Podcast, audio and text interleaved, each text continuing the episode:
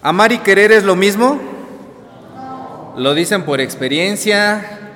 ¿Porque lo dice José José? ¿Porque lo dice la Biblia?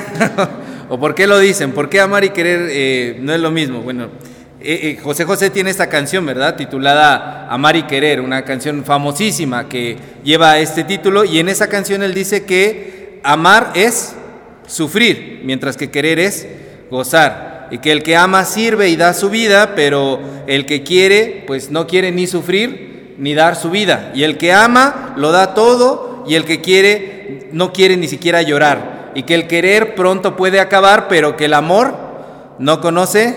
Díganlo, hermano, yo sé que se la saben, sé que se la saben. El amor no conoce final. Aunque no hay que creerle mucho a ese señor, porque luego él mismo cantó que el amor acaba, ¿no? Entonces es medio chismosillo, no le crean tanto.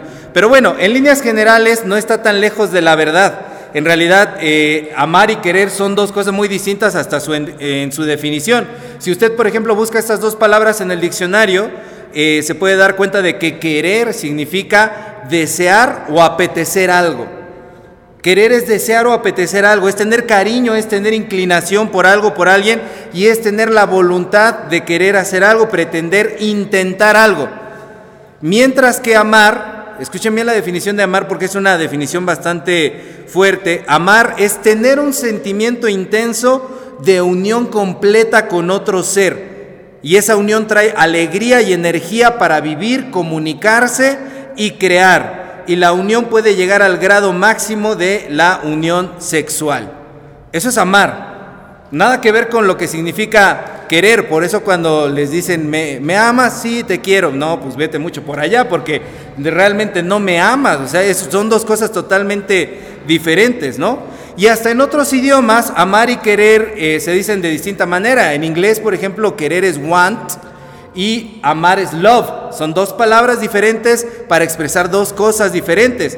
Y en griego la diferencia es mucho más grande. Para amar existen cuatro palabras para el amor. Está el amor eros, que es el amor pasional, el amor sexual de la atracción física, el amor ágape, que es el amor incondicional que se relaciona con el amor de Dios, el amor filia, que es el amor de la admiración por algo o por alguien. Usted puede sentir admiración por un artista, es filia. Usted puede sentir admiración por una persona, ay, qué bien hace su trabajo, por una virtud. Las personas honestas, yo me quedo admirado de las personas honestas.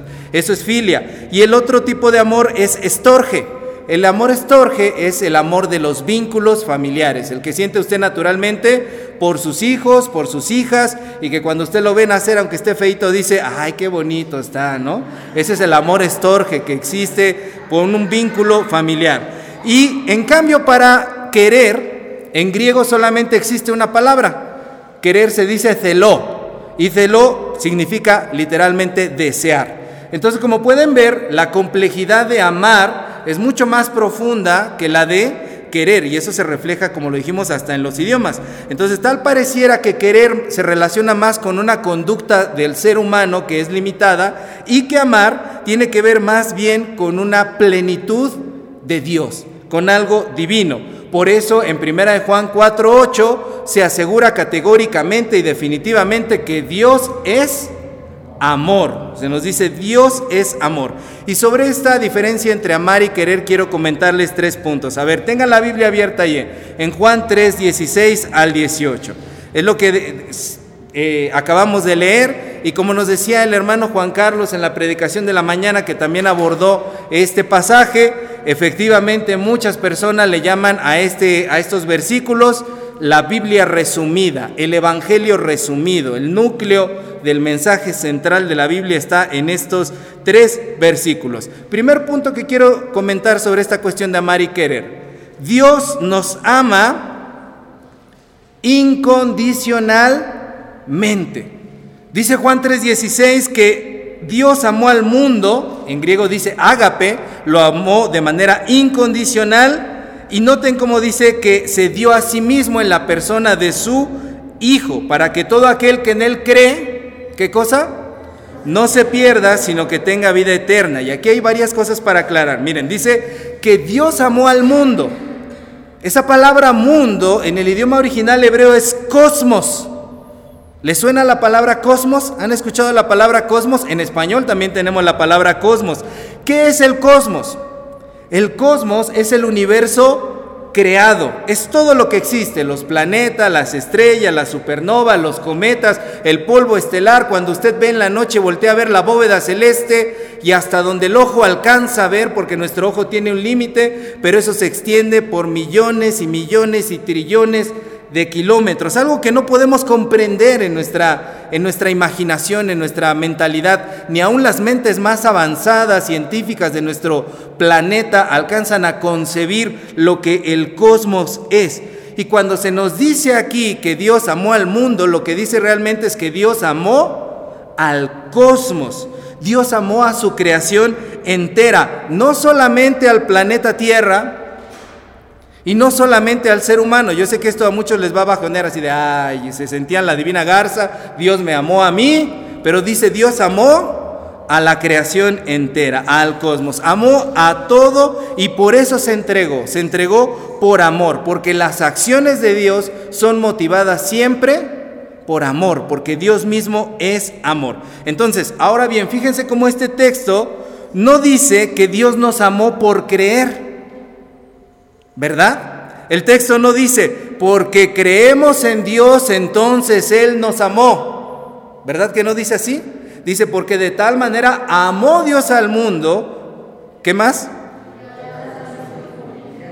Para que todo aquel que en Él crea no se pierda, mas tenga vida eterna. Es decir, hay muchas personas que no creen en Dios. Y aún así Dios amó.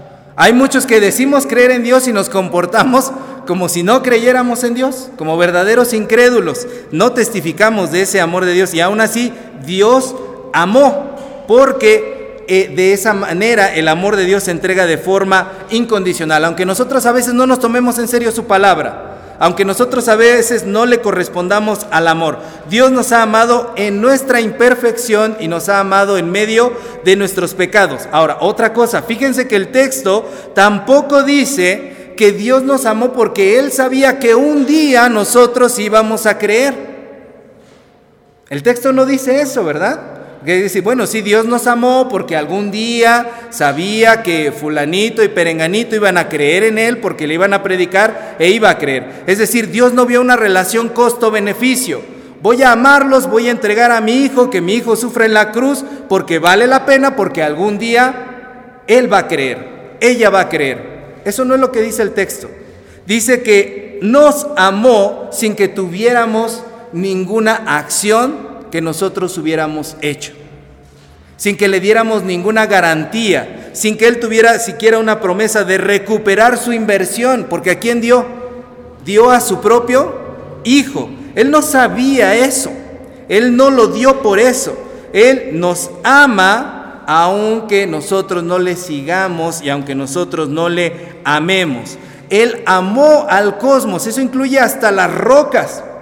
Y a veces las rocas cumplen mejor su función que nosotros como hijos de Dios. Sin embargo, Dios amó de manera incondicional. Ese es el primer punto. Segundo punto. El amor de Dios es incondicional porque quiere producir en nosotros lo mejor de nosotros. Dios quiere producir en nosotros lo mejor de nosotros. El amor de Dios no tiene condiciones, pero el amor de Dios sí tiene un propósito. Muchos propósitos. El amor de Dios tiene bastantes efectos. ¿Qué produce el amor de Dios? ¿Para qué bajó Dios a la tierra? ¿Para qué bajó hacia nosotros?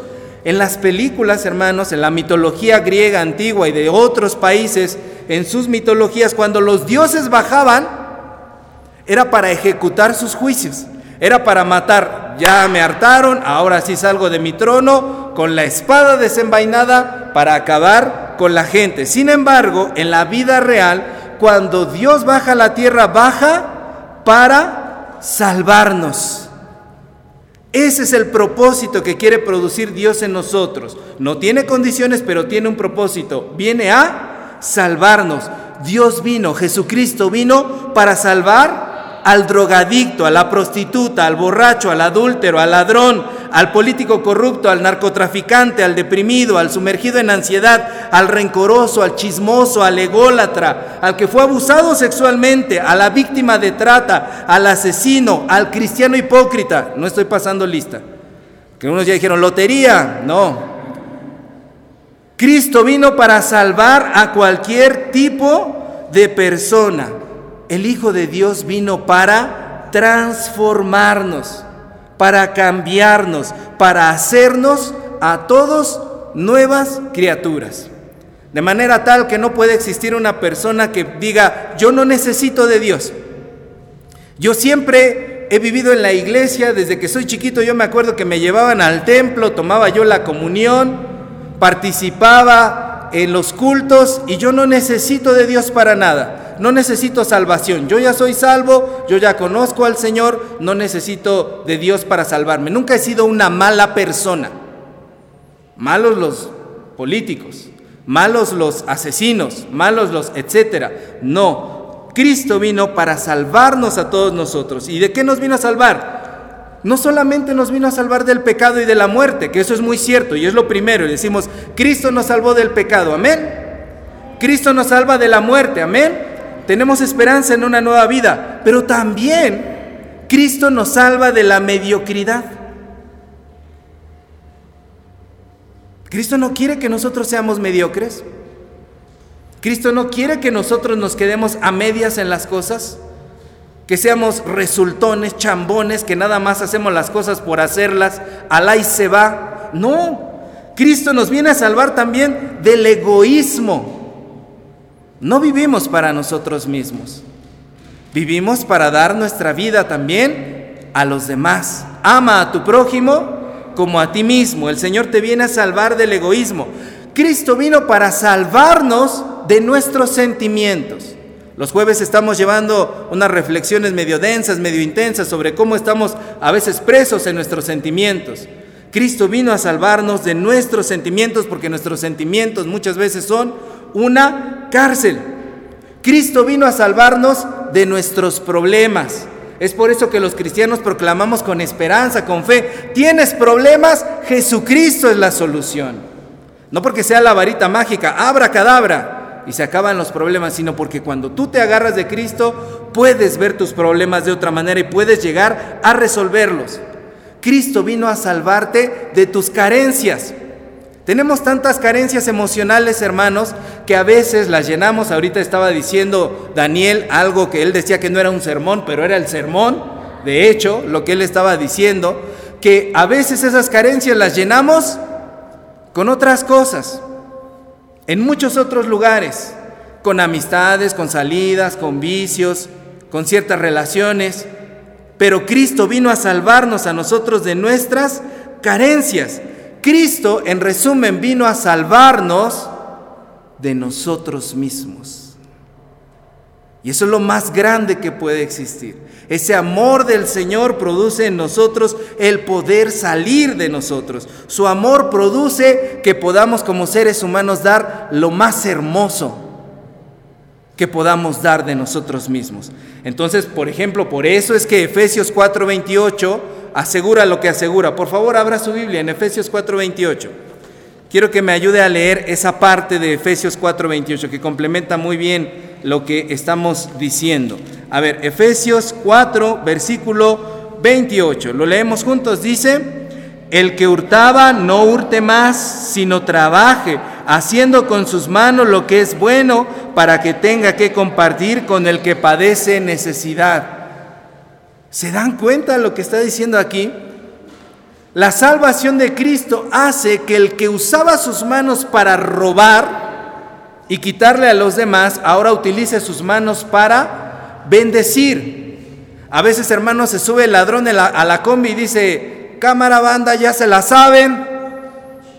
Y hasta la hermana se asustó, ya esas palabras las tienen ciscada. Se suben a la combi y dicen eso, y ellos no saben si ese día tú traías dinero, no traías dinero, realmente cobraste, ese celular lo acababas de comprar o realmente no tienes ni para el pasaje, apenas estabas a completando tus moneditas para el pasaje, pero al asaltante no le importa, él se sube y roba, es democrático, roba parejo, ¿verdad? A todos.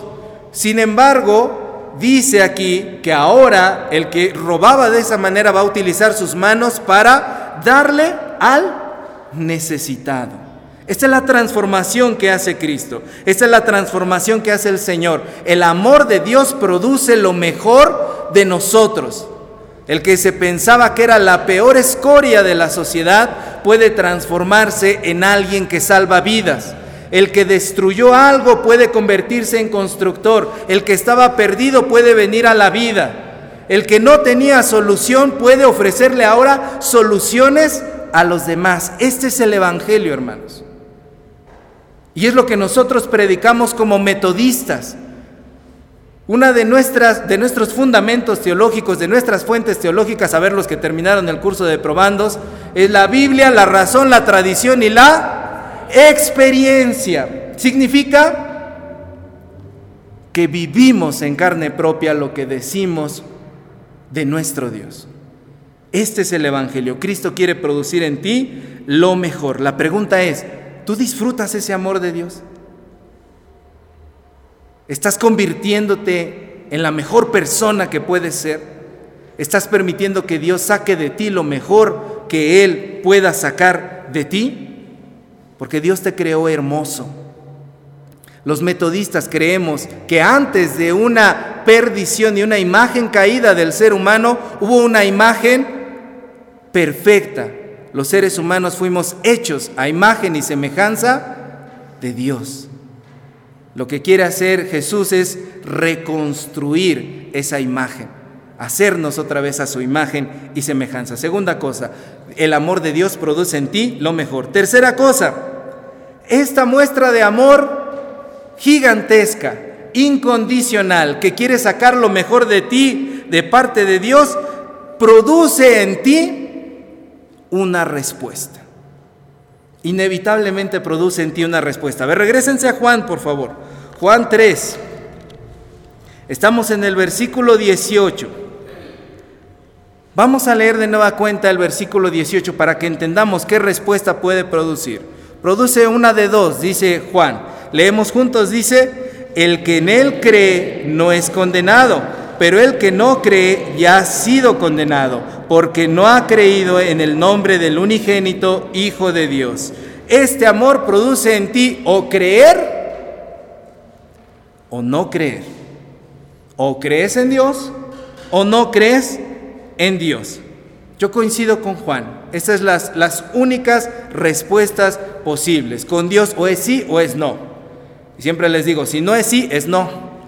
Si es, eh, pero eh, es que eh, yo, nada, es no. Si no estás convencido, es no. O es sí o es no. Con Dios no hay medias tintas, con, no, con Dios no hay términos intermedios. O crees o no crees. Y no es que Dios te condene, sino que dice que por no creer, tú solo te condenas, tú solo te autocondenas. Pero necesito explicar una palabra de aquí. Para el Evangelio de Juan, para el escritor de este Evangelio, creer no es un acto intelectual. No es aceptar con la mente una ideología a un partido político y estar de acuerdo con ellos. Sí, yo le voy a los rojos, estoy muy de acuerdo con las ideas de los rojos, voy a votar por los rojos, a propósito de este día. No significa eso creer en el Evangelio de Juan, porque mucha gente piensa que tiene fe, pero lo ve así. Sí, a mí me convencen las ideas de la iglesia metodista y yo por eso voy para allá. Me convence, sí, estoy de acuerdo con ellos, con su ideología. Los otros no me convencen tanto. No. Creer para Juan significa amar. Es responder con todo el ser. Es amar a Dios. No solamente es creer que lo que Él dice es verdad, sino es dar la vida por esa verdad. Y esa es la gran diferencia. Y cuando tú no crees, realmente no amas a Dios, nada más lo quieres. Tienes buenas intenciones para con Él, pretendes seguirlo, como decíamos de la definición de querer. Sientes a, un deseo de estar con el Señor, pero amor no es, porque el amor es la unión completa y perfecta. Entonces, querer, no creer, es querer, es pretender seguir al Señor. estar más o menos allí, intentar seguir tantito a Jesús, no tanto porque yo no soy tan fanático, ¿no? Yo veo al hermano fulano, la hermana sutana, ya están viejitos, ellos son fanáticos, ellos sí, pues no tendrán otra cosa que hacer en su casa, yo no tanto. Eso es la diferencia entre amar y querer, es creer o no creer en el Señor. De manera que este amor sin condiciones, hermanos, este amor que produce en nosotros lo mejor, nos plantea el día de hoy una pregunta. ¿Vas a amar a Dios o lo vas a seguir queriendo?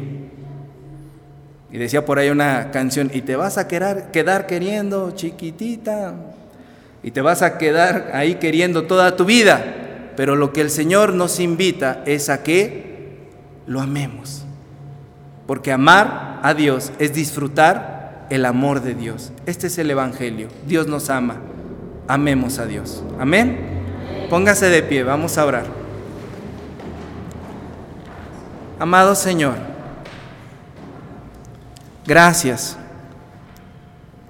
porque hablas a nuestro corazón. Tú nos amas con amor incondicional, Señor. Tú no miras nuestras faltas, Tú no miras nuestras dudas. Tú no miras, Señor, nuestras deudas. Tú no miras, Señor, lo malo en nosotros. Tú nos amas, sin importar lo que hayamos hecho. Tú nos amas para que tu amor produzca en nosotros lo mejor. Señor, queremos amarte. Vamos a amarte. Señor, te amamos. Queremos corresponder al amor que tú nos has dado. Permítenos, Señor, que ese amor sea verdadero, sea duradero y que ese amor dirija nuestras vidas por siempre hasta que estemos contigo. En Cristo Jesús. Amén.